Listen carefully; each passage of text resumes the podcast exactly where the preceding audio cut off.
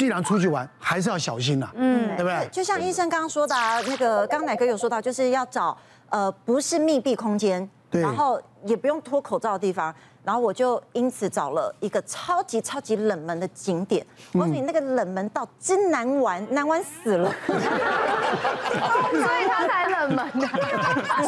我告诉你，专门上网找最冷门的景点。谁会把景点说当这个最冷门啊？我跟你说，我真的是跟我鱼一样，就是不不是查那种你可以 IG 查得到，我是直接用 IG 的那个功能搜寻那个景点，然后放大放大放大，看它上面写的是什么东西，然后确定没有人在那边打卡，嗯，难玩。那我就去玩，难玩。真的，我我后来疫情期间我都会打开，我都不用 IG 或者是搜寻引擎，我都是 Google 打开。比如说我要去苗栗的某一区，Google 打开看哪边评论最低分，我就去哪里。我跟你说，那个溜滑梯为什么难玩？那个溜滑梯它有两层楼高，嗯，所以你要爬上去的话，你必须要爬两层楼，然后再下来，然后。那个地方因为太冷门，没有小朋友互动玩，所以小朋友会一直拉着爸爸妈妈要陪他玩。嗯、我女儿就这样子哦，爬这个两层楼高的楼梯，爬了 五十趟，就是一零一大楼的高度。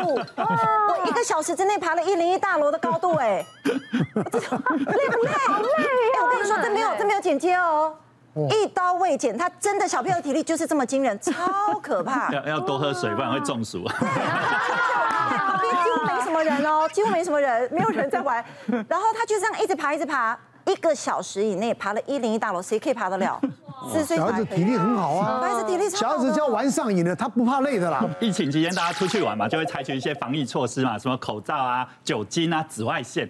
哎，大家知道不要因为防疫过度哈，完伤到身体。前阵子大家知道那个有一个汽车达人 Andy 老爹。他拿那个紫外线嘛，有没有？紫外线，他讲说，我就在紫外线又可以杀环境，我就在旁边，我连我身体一直杀杀杀杀菌，结果他整个脚烧烫伤，眼角膜受伤，去挂急诊。紫外线呢，我们一般你们我们医院用的大概是一百二十瓦的，大概只要三十分钟就有可能把你烧烫伤。是。然后如果你们一般买的那个在十到二十瓦那一种哈，大概一两个小时就会烧烫伤哈，所以基本上只要一打开就要散掉哈。那我今天除了那个紫外线之外，大家哈酒精，有些酒精就洗洗手嘛。对，大家有没有发现有一种那喷环境的这样，呃，有一个那种喷酒精喷雾枪的那种。我那一天其实我的洗肾是，因为我们很怕洗肾是很危险，因为病人只要肾油一得到都是中重症，所以我们他一进来，我们每一个就在那边喷喷喷。对，有一个阿嬷看我们在那边喷喷说，啊，洪医师你这样喷哦，会会不会有危险？他说他的孙子差一点挂掉，因为喷这个东西。我说。喷个东西为什么会挂掉？他说前阵子哦，就是他他媳妇跟他儿子跟他五岁的小孙子，那跟着隔壁一家人，他们总共两家人大概七个人，那一起坐一个七人座的车子去台中玩。那因为呃隔壁家有一个阿嬷哦，那个很紧张哦，非常怕疫情哦，所以他那个就一直喷一直喷，他就从那个呃车子的那个每个车子的每个地方都喷，那每个要上车的再喷一次，那只要下了那个交流道上来再喷一次。可是他的那个五岁的孙子哈，不对哦，到了快到那个过了那个交流道，快要到台中的时候。人就开始脸色苍白，一直喘，一直喘，喘不过气来。那后来他们是要加入到直接去挂，去台中挂急诊。那那个叫酒精过度，你知道在密闭空间，那个浓度一直高，然后他本来就有一个气喘体质，就把他气喘诱发。那就后来他们两家就分道扬镳哈，他们全家在急诊室在那边照顾小孩，然后他们自己另外一家人出去玩。所以我刚刚讲说，喷这种酒精，尤其在密闭空间要非常小心，喷那个尽量在那个空旷地方哈，不要在那个车子里面哈。有要提醒大家，因为现在外面啊，你看看，有时候三六、三七度，室内温度都可能五十度以上了。嗯，你车停到那边，你把酒精，哎，七十五帕的酒精摆到摆在里面，万一晒融了，哇，那个那就会烧起来了。我们看还有哪些哈？吃货注意，当心美食变毒药。哎，我就是去屏东嘛，我想说那边就是呃海港边海那个海鲜也很便宜，对，因为他们平常就是批货给他们有一个市场批货是批货给鱼贩。然后晚上傍晚那些没有批出去的，他们就会拿来变成餐厅零售客这样，嗯，卖给零售客。然后我们就去那边吃了那个鲑鱼一大盘哦，这么大盘才两百块，哇塞！鲑鱼生鱼片超好吃的，我就吃了两盘 鲑鱼生鱼片。吃完之后，哇，那个凌晨到了饭店之后，肚子开始痛，翻脚，对，开始翻脚，然后就开始上吐下泻。然后因为假日也不知道去哪里看那个医生，然后我就去药局买药。然后才比较稍微止泻，但是也是拖那个病程也是拖了大概三四天，对，然后因此瘦了四公斤，所以我我可能那几天就体力很差，我就后来干脆都一直在饭店睡觉，然后我老公自己带着女儿出去玩。这这要告诉大家，不止告诉你，像我出国，我绝对不吃生的，除非像比如说到很比较干净的国家或那个餐厅，像我们在加拿大，加拿大最最有名的就就是那个生蚝。对，嗯，加拿大的生蚝很棒啊，那我们在加拿大当然就敢吃啊。那你到日本好的餐厅敢不敢吃生鱼片？当然敢吃啊。是，但是你到有一些其他国家，你要吃生的，你就好好考虑。真的，像我妈有一次去泰国，她就去那种像夜市那种地方，她平常也不敢吃生的，她那天不知道哪根筋不对，就吃了两颗生蚝。吃完她没多久，她就传了讯息跟我说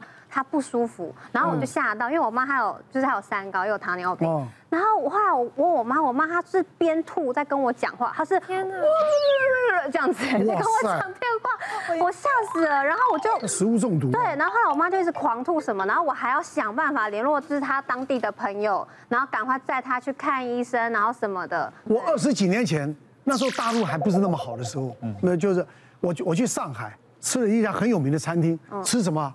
江浙下上海菜，江浙菜有嘛？呛哈啊，呛呛蟹，呛蟹，就像生的蟹啊，下去用绍兴酒去泡，腌腌腌，就是泡泡到熟这样子。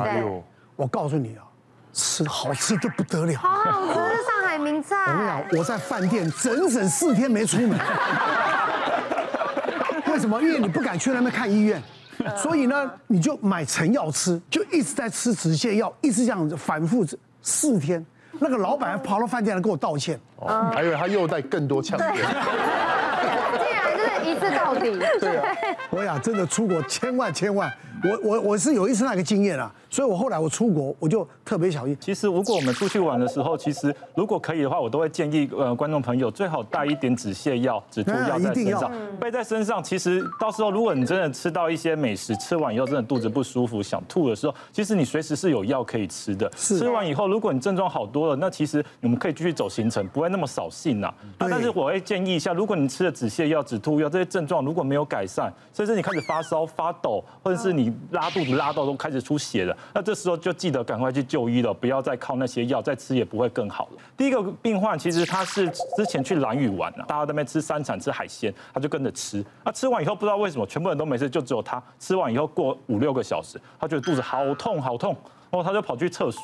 然后就开始拉肚子，然后这样每半小时拉一次，拉一次，到最后他整个就几乎粘在厕所里面。那个他的朋友觉得，哎，这样不行哎，赶快去当地的那个卫生所，赶快去看医生。医生说，哎，这个应该是肠胃炎吧，开点药给他吃。就吃回来以后完全没有改善，后来还是继续拉，拉到晚上已经开始出血了。我觉得整个马桶里面都是鲜血，都是黏液。然后他想说，完了完了，我再不回台湾，我大概也回不去了这样子。他就想说，赶快就隔天早上一早就改机票，就飞回台湾。到最后住院住好几天，是那种大肠杆菌引起的那种肠炎，而且还败血症了。幸好他回来的早，我再晚一点，说不定连小命都有危险了。那我另外一个案例其实更有趣哦，她其实是一个二十多岁的女性哦，她其实来我门诊的时候，她跟我说，医生啊，我觉得我最近肚子痛。痛了一个多月了，然后胃口好像不太好，然后就觉得哎，越体重越来越轻了。我就问他说，哎，那你大便有没有发现什么问题？他说有，我大便我看到有一点白白的东西，好像面条哦。他从他包包里面掏了一个布包出来，然后小心翼翼的把那个布全部打开来，发现哇，一大堆面条状的东西，那个家常面哦，很宽的那种面条。好恶心啊！自己夹出来挑出来。对，他昨天新鲜自产的，昨天晚上大出来，他在马桶里面发现，他说昨天还会动。在那个马桶里面动来动去，然后很长。他说他觉得医生可能会需要看，他就从马桶里面捞出来，然后把它洗一洗。然后因为太长了不好带，大家把它剪一剪。我很很贴心的把它剪一剪，然后然后把它排好放在布里面带过来给我看。然后我当时一看到想说哇，这不就是我们传说中的绦虫感染吗？哦，这其实在台湾很少见的一个活生生的教科书的案例。绦虫是那种很长，可以长到两公尺、三公尺的那一种。然后这种在台湾很少见呐。然后我当时看到我就问他说，你是不是很常去吃一些不熟的肉啊？他就说：“哎，对，我前一阵子在日本的时候，我去吃那种生牛冻，那就因为没有熟。他说他很喜欢吃，他每次去日本都吃很多。那我想说，哦，那你这样一听就知道，这应该就是牛肉绦虫了嘛。它本身会感染那个牛啊、猪啊，然后它会住在那个它的肉里面、肌肉层里面，它是形成一个幼虫的形态。是是。那平常你煮熟吃当然没事啊。是。但是如果你吃的是比较生的哦，你吃进去以后，那那那虫子就开心的，因为它的最终宿主就是我们人类。它就会住进你的小肠里面，然后开始吸收你的营养，哦，越来越大，越来越大，然后你就会觉得你的营养会被人家抽光了嘛，自然你就越来越瘦，越来越瘦。然后你会觉得，因为它会在你肚子动来动去，所以你会肚子觉得痛痛的不舒服。然后就这样过了几个月以后，只。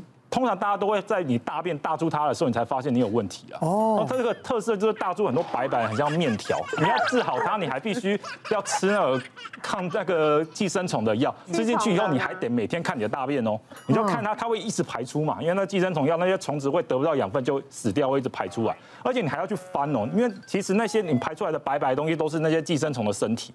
你要去找到它那个头节，它这个头，因为那个头就是会不断在制造新的身体出来。哦，对，母体就对了啦。对，你要找到它的母体，你找到它母体以后，你治你才可以确定哦，你真的是治好了。这一般来说大概需要两异形的电影。一样吗？是这个逻辑吗？就是蚯蚓不是身体断掉，它还会继续长？对，它会一直分裂，它就是头从头一直长出往后长出截片来，所以你看到都是它的身体 脱落的身体，但是你没有杀掉它的头。它头长怎样？它头很难找，所以通常要捞出来给医生去找那个显微镜去看哦。那个头节它有一个特殊的外观，最后我也是请他整批带过来，最后。等被带过来，我还听拎着那个去找病理科医师，说你帮我看一下头在不在里面这样子。哎，这个人蛮特别的哈。你说拍照就好了，他把它收集起来，带来，其实带来，他觉得太长，还帮他剪一下。而且他知道他一定有病了嘛，你看大便出来的东西会有这些寄生虫，就一定是有病了嘛。在台湾几乎没什么医师看过这种虫。我觉得超伟大，要给你们好好的清理一下，要 翻呢翻找，然后找他的头。别忘了订阅我们 YouTube 频道，并按下小铃铛，收看我们最新的影片。想要看更多精彩内容，快点选旁边的影片哦。